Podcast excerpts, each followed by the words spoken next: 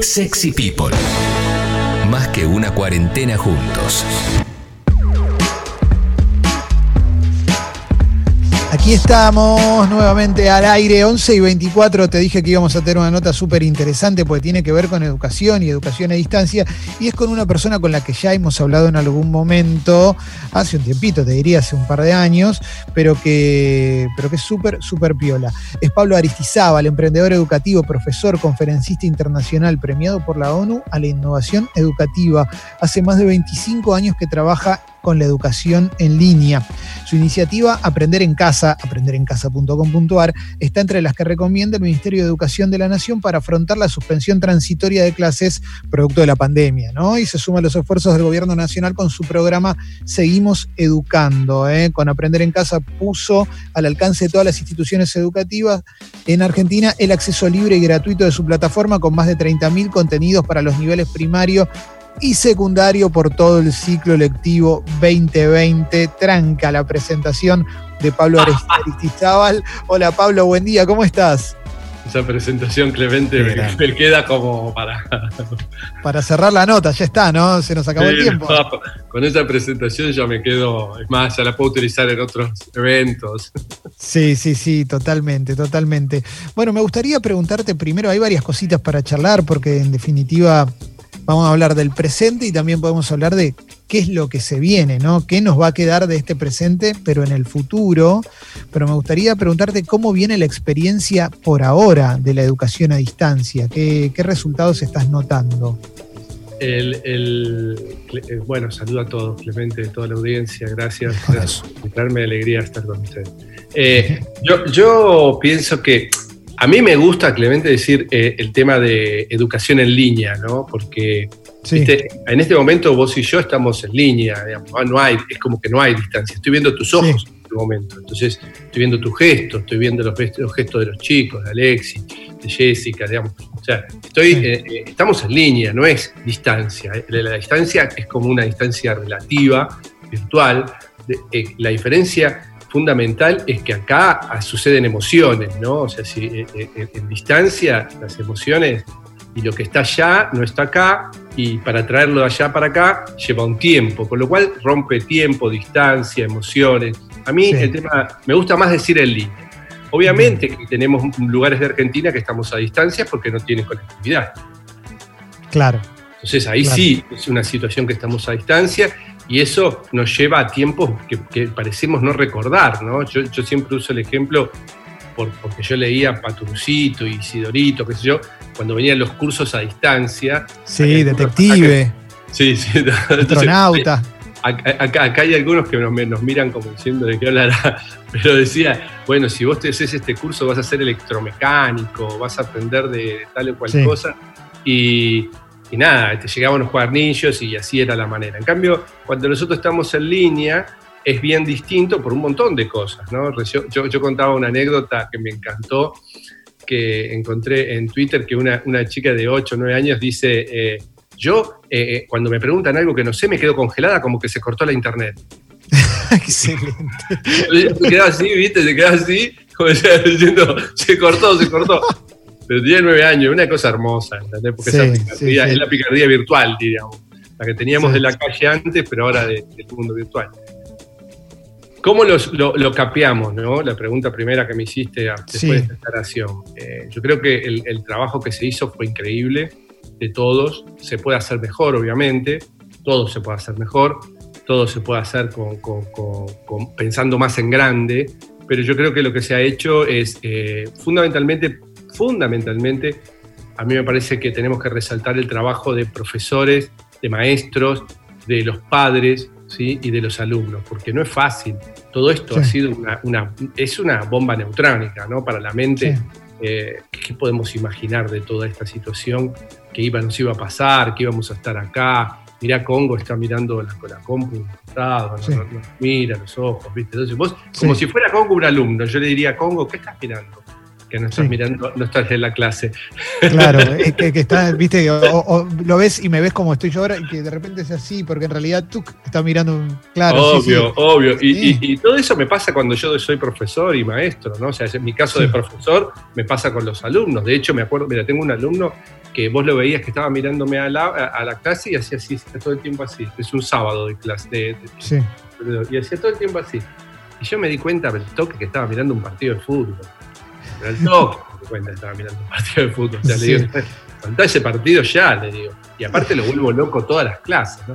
Bueno, pero volviendo al tema, es decir, a mí me parece que, el esfuerzo que se hizo fue gigante y, que tenemos que seguir mejorando, porque recién estamos en pañales en este tema de, cómo aprendemos. Estamos en pañales, te voy a decir algo muy duro, estamos en pañales en cómo aprendemos en el aula, cómo claro. aprende el cerebro humano. Sí más a la distancia, más, en línea, más difícil todavía, más en pañales todavía. Claro, ¿eso qué nos, significa? Eso nos significa que tenemos que seguir aprendiendo. Sí. nada más ni nada menos, que es a lo que vamos a la escuela. Ahora lo que pasa es que tenemos que estar todos aprendiendo, maestros, padres y eh, los alumnos, ¿no? Porque también los alumnos tienen que aprender mucho, ¿ah? porque este, este, esta, la mayor enseñanza que tienen que tener son dos, a mi visión. Uno, que la tecnología te permite poder aprender de una manera distinta. Ellos miran la tecnología como game. Y el otro tema es que la importancia de la autonomía y de poder ser capaz de aprender a aprender. ¿Viste? Si no sos capaz de poder aprender, a mí, a mí me, azora, por ejemplo, gente grande, no sé si a vos te pasa, si a ustedes les pasa, chicos, que, que, se conecta vía Zoom, que se conecta vía eh, Google, eh, se conecta ¿qué es esto? ¿Cómo, ¿Cómo están manejando toda esta tecnología que antes parecía que no podían hacer nada y están todos conectados y todos están... Bueno, todos estamos aprendiendo, ¿no? Sí, sí, sí, totalmente. Ahora, Pablo, cuando se habla de... se piensa en los trabajos y, la pandemia y la cuarentena y demás, bueno, hubo reformulaciones orientadas hacia el online, obviamente. Hay un montón de gente que, que empezó a hacer home office y a partir de ahí se empezó a hablar de, bueno, para hay algunas empresas que directamente van a tener la mitad de su personal trabajando en línea, eh, o Twitter que dijo que ya está, no vamos a tener más oficina y demás.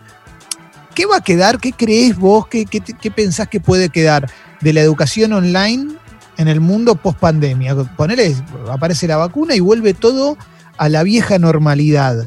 ¿Va a quedar algo del online? Para vos? Y vos dijiste algo fantástico, ¿no? Que, va, fantástico, que tiene que ver con, lo que estamos hablando. Dijiste, vieja normalidad. En el mundo habla de, en inglés se dice new normal, que es la nueva normalidad. ¿Qué va a quedar? ¿Qué es esta pregunta. La nueva normalidad es, ¿qué va a quedar? Sí. ¿Qué va a quedar de todo esto? Vamos, bueno, ya sabemos que van a cambiar muchas cosas. Va a cambiar todo el mundo de la banca. Ya, ya nos ves, nos ves a todos nosotros. Y si no ves a nuestros chicos, digamos.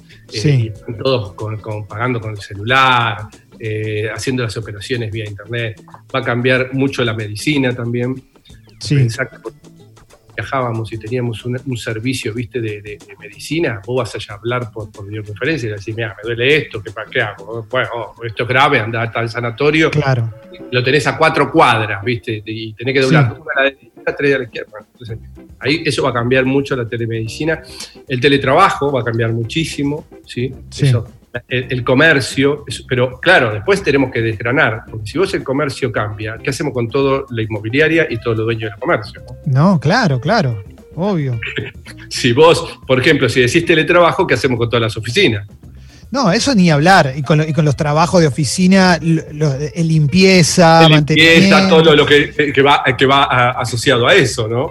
pero, con la, pero con la educación particularmente, con el aula particularmente y la relación, ah, ahí, después voy con vos, Leo. Sí.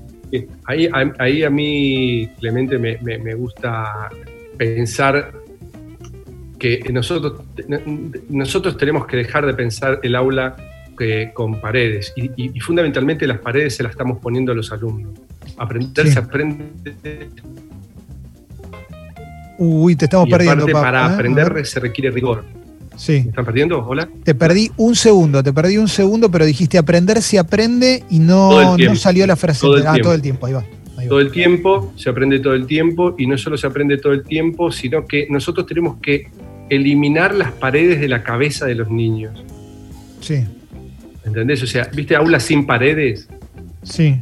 Bueno, eso es muy importante que nosotros rompamos ese estigma de que se va a aprender a la escuela y que yo tengo, y, me queda tarea para el hogar, que, es horrible para colmo, en, eh, eh, en casa, ¿viste? Como me, me queda el clavo en casa para hacer. Entonces, a mí me parece que ese es el gran cambio cultural que hay que tener. ¿Por qué? Porque antes de la escuela, la tecnología puede ayudar muchísimo a los maestros en el proceso de enseñanza, antes de entrar al aula, no antes de la escuela, antes de entrar al aula para ver un tema, y después del aula pueda empoderar a los, a los chicos, a los estudiantes, para que aprendan distinto, para que aprendan a su ritmo, para que aprendan aquellos que vieron en el aula, digamos, a su propio ritmo, con su propia investigación, con su propia exploración, Digamos, eso es tan importante como lo que aprendés. ¿Cómo aprendés? Yo no quiero decir duro, pero para mí es más importante, lo digo para suave, para que la gente no... es tan importante lo aprendido que cómo lo aprendo. Si a mí me preguntás, es más importante cómo lo aprendo que lo que aprendo. Claro, claro, claro. Estamos hablando con Pablo Aristizábal y toda la mesa levantó la mano, así que eh, lo, lo, vi primero a Leo. A ver, Leo. Eh, Pablo, eh, hay algo que me, parece muy interesante porque más que nada, bueno, me toca vivir en el conurbano, pero digo, la situación particular que se nos presenta a partir de la semana que viene, se nos va a presentar por primera vez, digo, en medio de todo esto que es nuevo, que es, los chicos están en estas clases en línea, clases virtuales, teniendo sus materias, el viernes termina y llegan las vacaciones. Y la realidad que las vacaciones, lo primero que pasa por mi cabeza es, che, es lo mismo que pasa ahora, pero sin clases. ¿Cómo hago yo para diferenciar desde, desde mi lugar, o cómo hacen los chicos, en todo caso también, para entender que es un proceso vacacional y lo otro era un proceso escolar? Y bueno, es, un, es, todo un tema, viste, para, para, colmo eso lo tenés que dividir por familias, ¿no? Porque hay familias que, que, están viviendo en una casa donde tienen un solo ambiente para todos, o sea, no, no, Argentina tenemos que, tenemos que reconocer que está el 50% abajo de la línea de pobreza, jóvenes, y que el 50% de nuestros estudiantes abandonan la secundaria. Es un tema grave, grave. Esto es antes de la pandemia. ¿Qué va a pasar después de la pandemia con estas personas que estaban al filo de no abandonar? ¿no? Entonces, es, una, es, un, mundo muy diverso, eh, pero bueno, si vos tenés la, la suerte de tener esa es la clave, lo que te, muestra es la familia, ¿no? O sea, la importancia de la familia, ¿viste? Ahí, y, que la familia también tenga un grado de creatividad. Yo, yo cuando me, pienso, ¿no? ¿Viste? Cuando me pienso, eh, porque yo no, no, no, nací en Cuna de Oro, nací en una familia de clase media, en un barrio de Bernal, divino, me crié en un lugar hermoso, ¿viste? No, poníamos llave en nuestra casa cuando salíamos con bici, nadie, no teníamos ni un problema. O sea, imagínate la hermosura que vivíamos. Y hoy eso cambió en nada, en 20 años es imposible, está toda enrejada, Bernal, una cosa que vos decís, ¿qué es esto? Entonces, ¿qué quiero decirte con esto? Eh, ¿Cómo cambiaría antes? Era claro cómo cambiaría antes. Ahora, ¿cómo cambia ahora? Por ejemplo, yo te digo si, vos, si yo fuera un papá ¿sí? y estuviera en una situación compleja, ¿no? Compleja de, económicamente, de, ediliciamente, yo pondría una parecita, como armar un espacito chiquitito, ¿viste? Que sea. Yo, en definitiva, hoy yo estoy. Mi escritorio es esto, digamos, es este tamaño, digamos, que te estoy mostrando en mis manos. 50, 60 centímetros. Como un cubículo, ¿no? Digas, bueno, acá se aprende.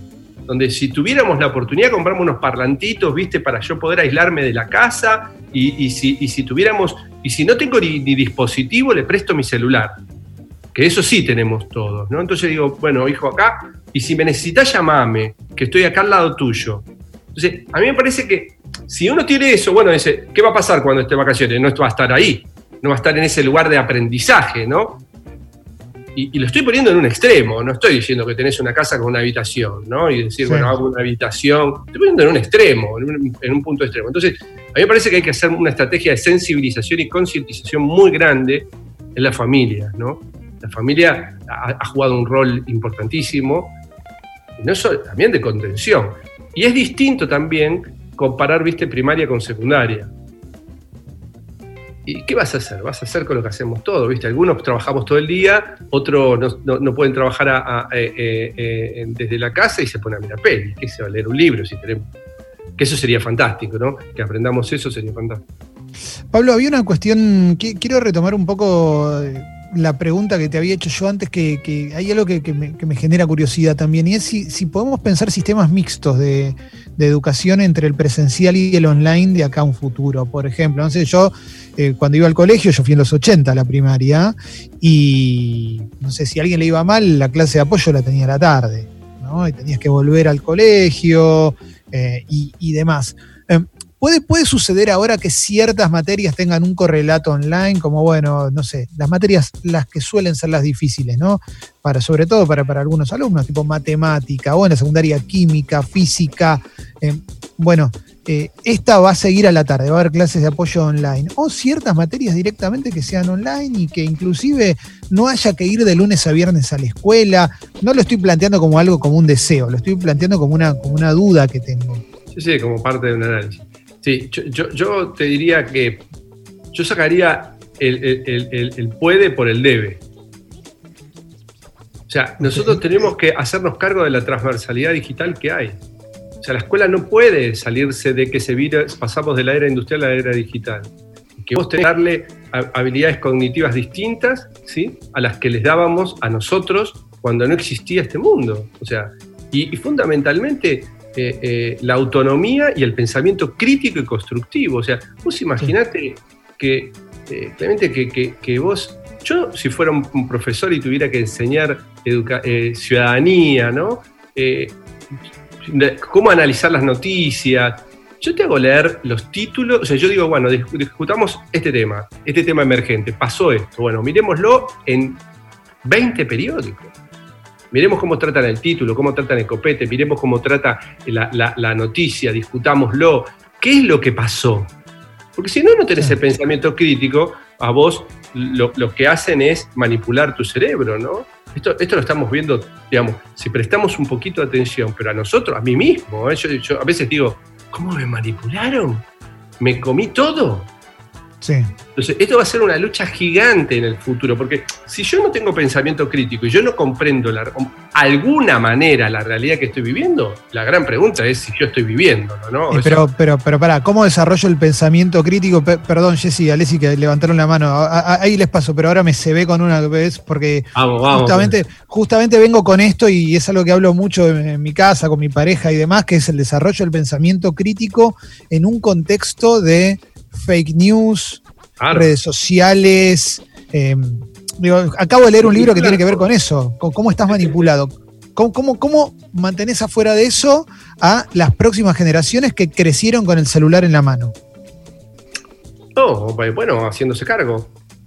Esto es como, eh, eh, eh, como hicimos, como tuvimos que haber, alfabetizar desde Sarmiento a esta parte, la curva de alfabetización de Argentina es espectacular, hay que hacer una alfabetización digital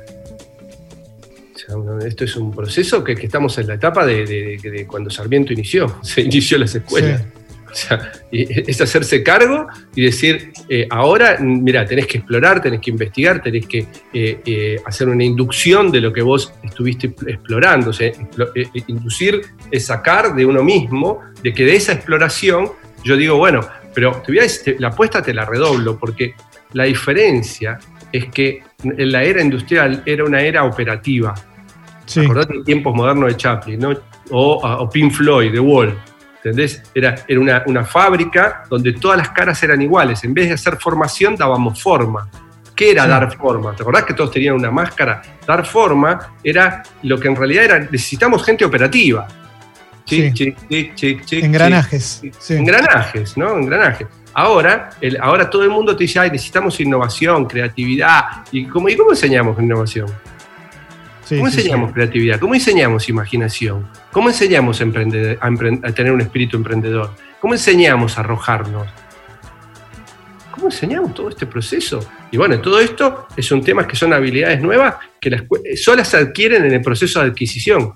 O sea, cómo aprendo me define si yo, si yo tengo una pedagogía rojo y no una pedagogía de la visión, una, una pedagogía de la memoria, si yo me tengo que arrojar todo el tiempo, bueno, arrojarme voy a aprender arrojando. Claro, porque para, el sistema, el sistema hoy te dice, vos tenés que ser todo esto que vos me estás diciendo, pero no te da ninguna herramienta. Ah, Entonces te hace a vos responsable de tu propio fracaso si después no sucede. Y por eso la sociedad está tan frustrada. De cualquier lugar. Porque el, que es vivo y tiene un poquito más de, picardía pone cara de innovador. El otro te dice, ¿vos sos innovador? Sí, sí, no, ¿cómo que no? Y te voy a contar cómo es. Sí, sí, sí, no, y aparte te, lo describen todo y te dicen, vamos a hacer una radio innovadora, va a parar un segundo. Sí, yo, yo acá estoy. Va a poner cara de, ah", porque voy a decir, lo rajo. Claro, claro, claro. Es Pablo Aristizábal que está hablando con nosotros. Estamos hablando de un montón de cuestiones, estamos hablando de educación y demás, ¿eh? a partir de la educación en línea y, muchas más cosas. Pero Jessy y Alessia habían levantado, levantado la mano. A ver, vamos con Jessy y después con vos, Ale. Pablo, te quería preguntar por la parte social de los chicos. ¿Cómo se ve eh, o cómo lo ves vos y cómo lo ven los profes eh, el reemplazo, no sé, de lo que es el recreo o de la relación entre ellos? ¿Cómo, ¿Cómo lo están viviendo los chicos con las clases online eso? Bueno, es una pregunta eh, difícil. ¿qué, me, ¿Qué me parece a mí? Yo para mí la escuela es irreemplazable pero por un montón de, conceptos. Nosotros aprendemos mirando a nuestros compañeros y si tienen una edad parecida de maduración, mejor. ¿sí? En algún eh, y mirá lo que digo, maduración, ¿no? No, no, no, digo edad biológica. Ahora, si, si vos pensás que hoy la sociabilización de un chico de la secundaria, ¿dónde está? Vos decís, a mí me dice, está todo el día encerrado en la habitación. Entonces yo le digo, pero ¿y la sociabilización? Entonces me dice, ah, no, no sabés cómo se sociabiliza. Habla con un montón de chicos, con uno de India, con uno de España, con uno de Inglaterra, están jugando y aprende, inglés, te dice la mamá, ¿viste? Y vos decís, pero eso será sociabilización. Ahí hay un, un contacto, un compromiso. ¿Cómo se comportará la humanidad frente a esta manera de sociabilizar? Yo creo que eh, por eso, frente a todas estas preguntas, nosotros tenemos la escuela. Y, si eso es lo que son los usos y costumbres, que el chico esté conectado desde un gaming y estar, viste, sociabilizando desde ahí, que para mí era un chino, ¿no? Yo, yo llegaba de la escuela, agarraba la bicicleta y en el instante que terminaba de comer todo lo que más podía, salía corriendo y volvía a las 8, digamos, que era cuando mi mamá me, se enojaba conmigo, si no hacía todo eso. Ahora vos, los chicos llegan, se meten en la habitación y se quedan todo el día y de ahí gritan, hablan y todo eso. Entonces, yo creo que eh, eso es la, famosa universidad de la calle, ¿no? O sea, lo que vos aprendés en la calle realmente es diferente. O sea, si a vos te llevan ahí con, una nube de, algodón por el mundo, ¿viste? Es difícil después jugar y crear, fundamentalmente crear. Viste que dijimos pensamiento crítico, pero también tenemos que tener un pensamiento constructivo, porque si no nosotros no podemos transformar nuestro mundo ni en lo que nos rodea que eso es un tema no menor, ¿no? Porque una cosa es que no te engañe y otra cosa es que seas capaz de crear. Pero finalmente, para tu, pregunta es, yo creo que nosotros no podemos perder el lugar de sociabilización, aprender a vivir juntos que tiene la escuela, que es uno de los aprendizajes fundamentales, y también aprender a ser de esencia, de humano. A mí me preocupa mucho cómo está, eh, cómo se comportan los, los ladrones. Yo escribí eh, el político no es político, el ladrón no es ladrón, el médico no sé, escribí como diciendo, estamos viviendo en un mundo de inautenticidad total. Porque si vos sos un ladrón y tenés para robar, ¿por qué matarías? Si vos robaste, si vos lo que sos es un ladrón, o sea, si sos un buen ladrón, no tendrías que querer matar al otro. Eh, eh, eso es un trucho, digamos, en realidad, como ladrón. O sea, ni siquiera se reconoce él mismo, él no está pudiendo aprender, él, él, él no pudo eh, definir su esencia, no sabe, ni, no sabe que vive. Porque si no, no puede estar matando a otra persona. Eso no pasaba ni en el Far West. Nosotros las cosas que estamos naturalizando y vemos en la televisión. Y no te olvides que Argentina tiene primaria obligatoria.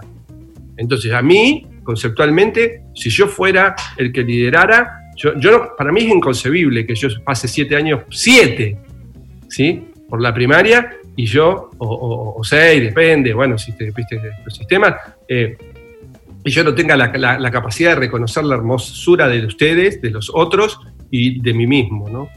Que obviamente eso es esencial para, que no, para poder vivir en sociedad, ¿no? Así que, estoy de acuerdo con vos, o sea, la socialización está a un punto y para mí hay que darle a la escuela, pero la escuela tiene que dejar de pensar tanto en temas de, como si, y esto viene de las manos de las evaluaciones, ¿sabés fotosíntesis? ¿No sabés fotosíntesis? Sí, obvio que tenemos que saber fotosíntesis para pararnos de nombre cliente, para tener un proceso, ¿sí? de capacidad de poder aprender a aprender. Capaz que en algún momento me sirve la fotosíntesis, capaz que nunca, pero esa capacidad la tengo que tener, esa habilidad la tengo que tener, ese aprendizaje fundamental lo tengo que tener, para aprender a hacer, aprender a no frustrarme, porque mi dado no es igual al, que eh, te dicen que sería el mejor del mundo. No sé, me parece como que ahí hay todo un punto en lo que vos planteas. Alexis, ahí tenías preguntas vos también, a ver. Hola Pablo.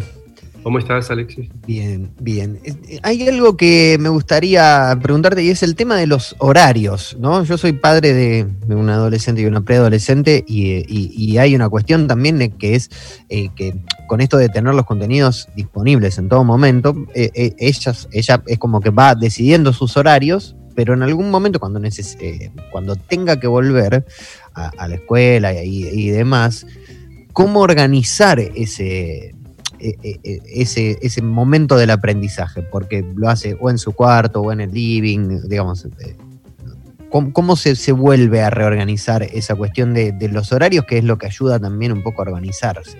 Sí, Alexis, eh, eh, es, interesante porque la, tecnología te da esa potencia, ¿no? La tecnología te da la potencia de decir, bueno, voy, entro ahora, entro mañana, más tarde, entro más temprano, entro según lo que a mí me gusta, pero yo voy a traer una, frase, creo que, es de Perón, ¿no? Que la organización vence al tiempo y, yo creo que también nosotros tenemos que aprender a, decir, bueno, yo sé que, que tengo el poder de tener mis tiempos, pero también tengo que tener el poder de tener el tiempo juntos, ¿no? O sea, este es un tiempo juntos.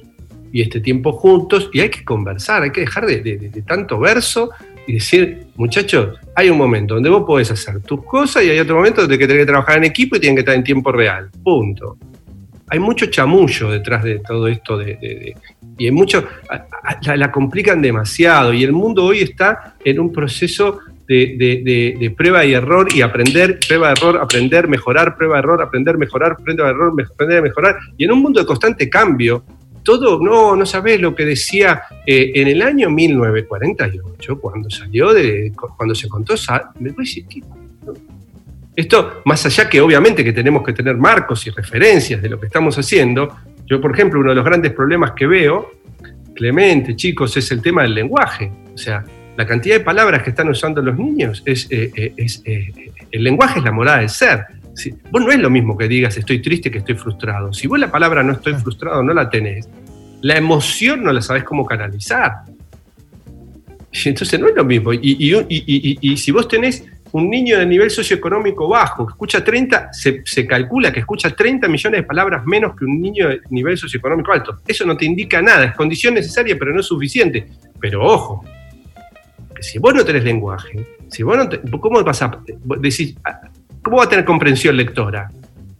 Si, si, yo te hablo en chino, ¿qué comprensión lectora? Por más que tenga Sí, está clarísimo. Entonces, a mí me parece que el lenguaje, que ustedes, los que manejan los medios, eh, eh, o los que están al frente de los medios, eh, más que manejan los que están al frente, tienen un lenguaje, un acervo de palabras que, obviamente, y eso te permite construir storytelling, historias, transportarme, hacer esta entrevista. Ahora, no tenés todo eso. ¿Y cómo jugás en el juego? ahí tenés un punto que, es gigante, ¿no?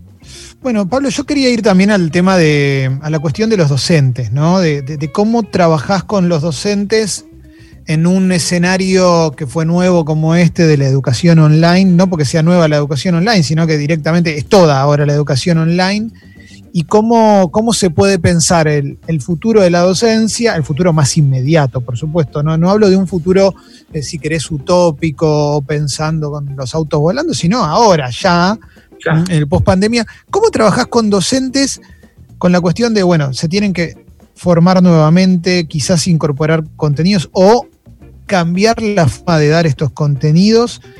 ¿Cómo lo pensás en un país donde el gremio docente es un gremio que, viene vapuleado hace mucho tiempo y en el que, de acuerdo a la cuestión socioeconómica, también eh, mm, sus tareas no solamente se ciñen a te doy una materia, te doy la tarea y te vas a tu casa y me, la, me, traes el resultado, sino también soy tu, tu, contención, soy el que te va a alimentar a la tarde, el que te va a dar un consejo porque tu casa no te lo dan. ¿Cómo se hace para que los docentes puedan estar a la altura de este desafío cuando ya hay un montón de cosas que pueden llegar a excederlos y excederlas?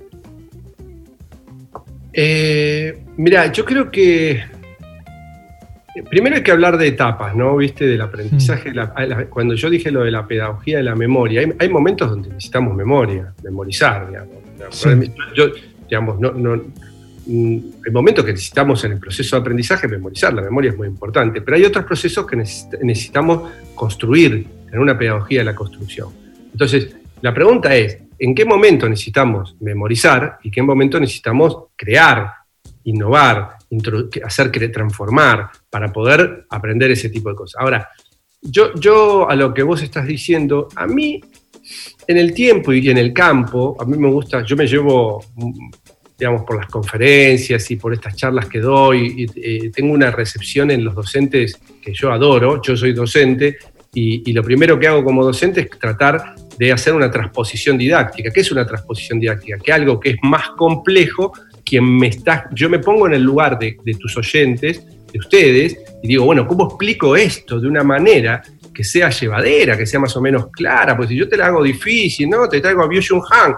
Pues no, pero vos leíste el pedagogo que, cuando Freire le dijo, no, no sabes nada. Y en realidad lo que te están queriendo hacer es complicar algo y, al, pasa el tiempo, pasa el tiempo, pasa el tiempo y nosotros tenemos una educación que no tiene una pedagogía del arrojo, no tiene una pedagogía de la creación.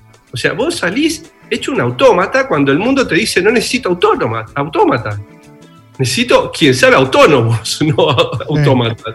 Entonces, eh, eh, yo creo, con, tu pregunta es, a mí me lleva, yo, me llevo, yo creo que los que más tienen que cambiar son los dirigentes como dijiste vos. Yo creo que los maestros están haciendo cosas maravillosas, ¿eh? a mí que yo vea, ¿no? O sea, obviamente que no todos, pero eso pasaba en el aula. Clemente, ¿te acordás cuando teníamos en el aula un maestro que nos volaba la cabeza y otro decía, ¿cómo le explica tan mal? Es tan grave el tema ese.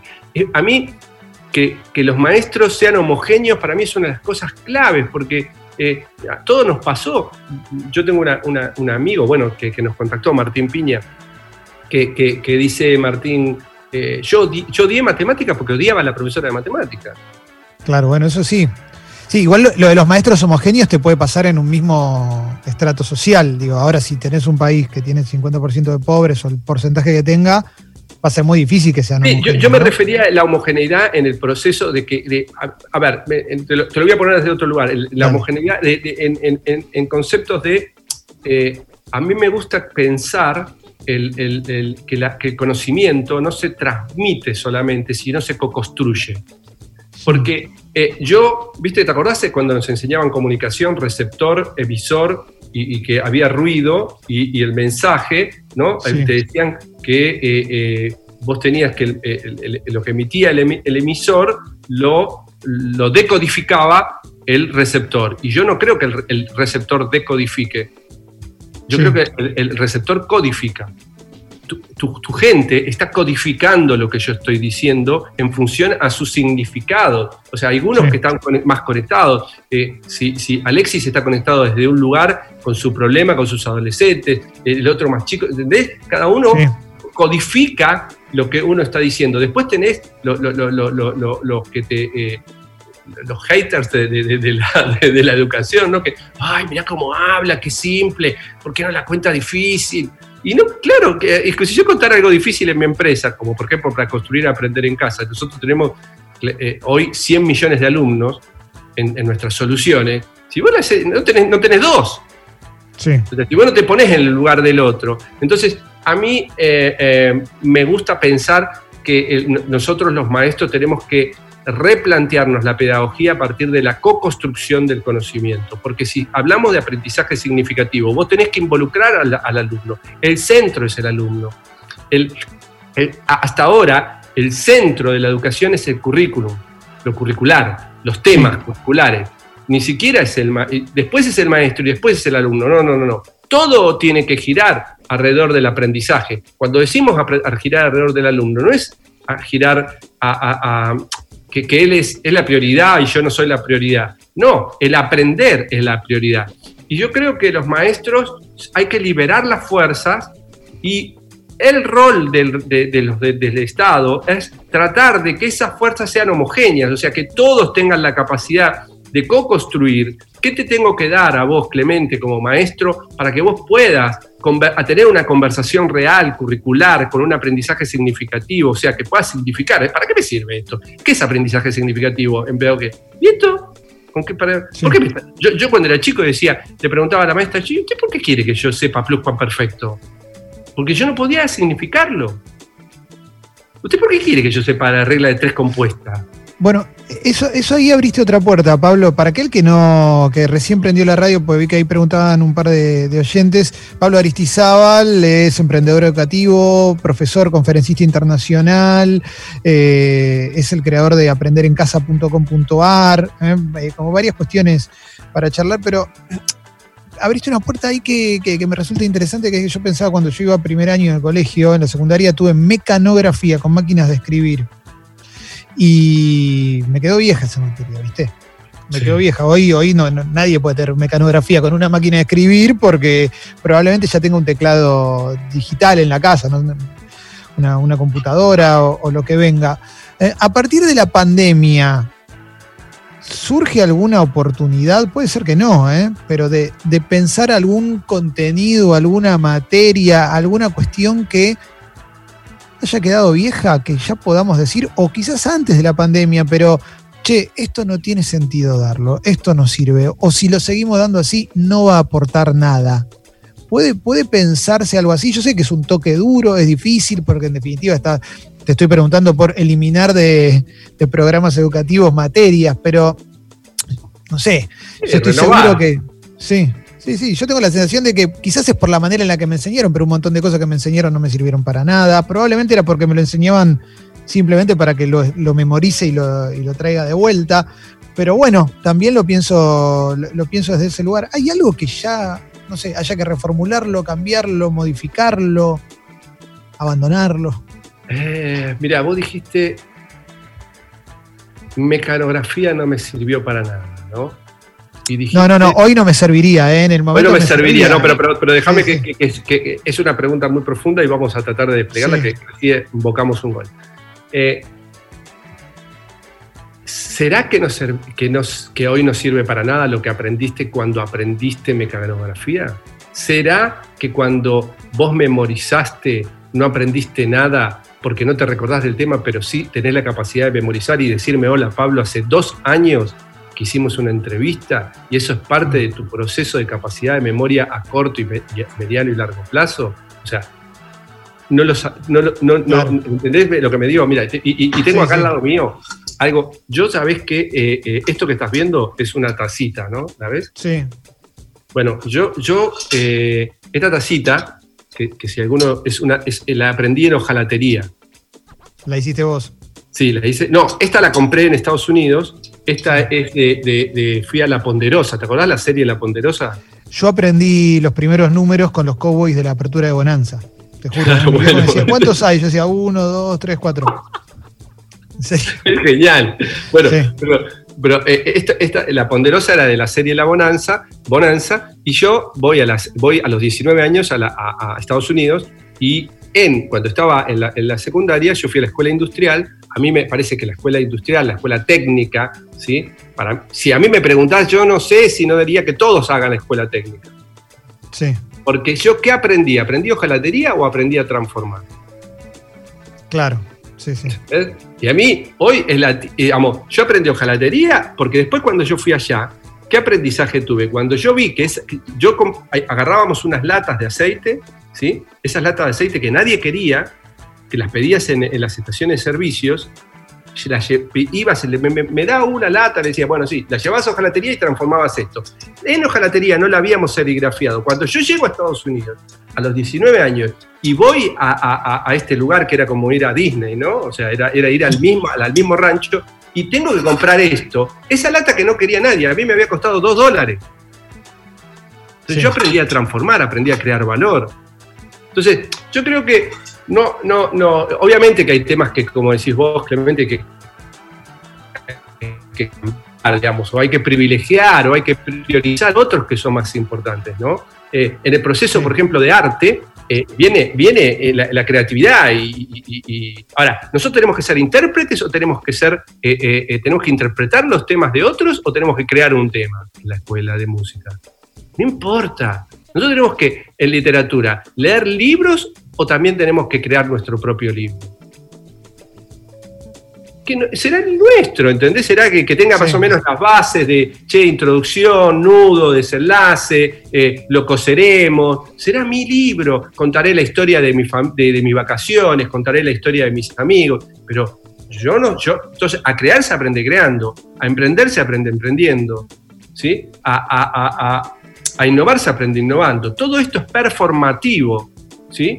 Más que formativo. Yo te formarte, ¿qué te puedo decir? ¿Cómo es, cómo es un plan de negocio? Y que con eso vas a creer que vas a vos sos capaz de hacer negocios.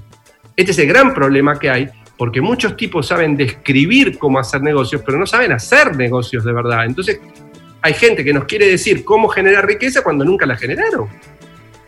Clarísimo. Sí, sí, es, dramático, ¿entendés? Porque hay tipos que como si yo fuera, digamos, yo puedo describir un corazón, pero yo operar el corazón como era Favaloro, no puedo hacerlo. Y si vos me decís describirlo, lo describo. Y no, y, imagínate la locura cuando empiezo a decir cómo deberían hacer todos para operar bien corazón. Cuando yo lo único que hice es una descripción. Pablo, estuvo, estuvo re bueno hablar con vos. ¿eh? La verdad es que, obviamente nos quedaron dos millones de cosas afuera pero me parece que fue una, charla súper enriquecedora como la, que tuvimos hace un par de años. La vamos a subir a, Spotify, a Sexy People Podcast, para que la puedan escuchar y compartir. ¿eh? Así que mil gracias. ¿La, tenés para YouTube? Clemente? Eh, te la pasamos, te la pasamos así la, sí, sí, dale que, me encanta porque salió lindísima. Gracias chicos por las preguntas y por, la atención, ¿no? Dale, dale Pablo, abrazo enorme. Mil gracias, eh. Ahí va. Ahí pasó Pablo Aristizábal por Sexy ah. People. ¿eh? Sí. Clemente, que entren a aprenderencasa.com.ar. Es gratis y, ahí pueden utilizarlo para toda la primaria, toda la secundaria, todos los temas de todas las materias y trilingüe. Excelente. Qué potencia para los chicos, ¿no? O sea, la mamá, los maestros, todos los chicos se pueden todos potenciar desde ahí. Excelente, Pablo, excelente. Abrazo grande.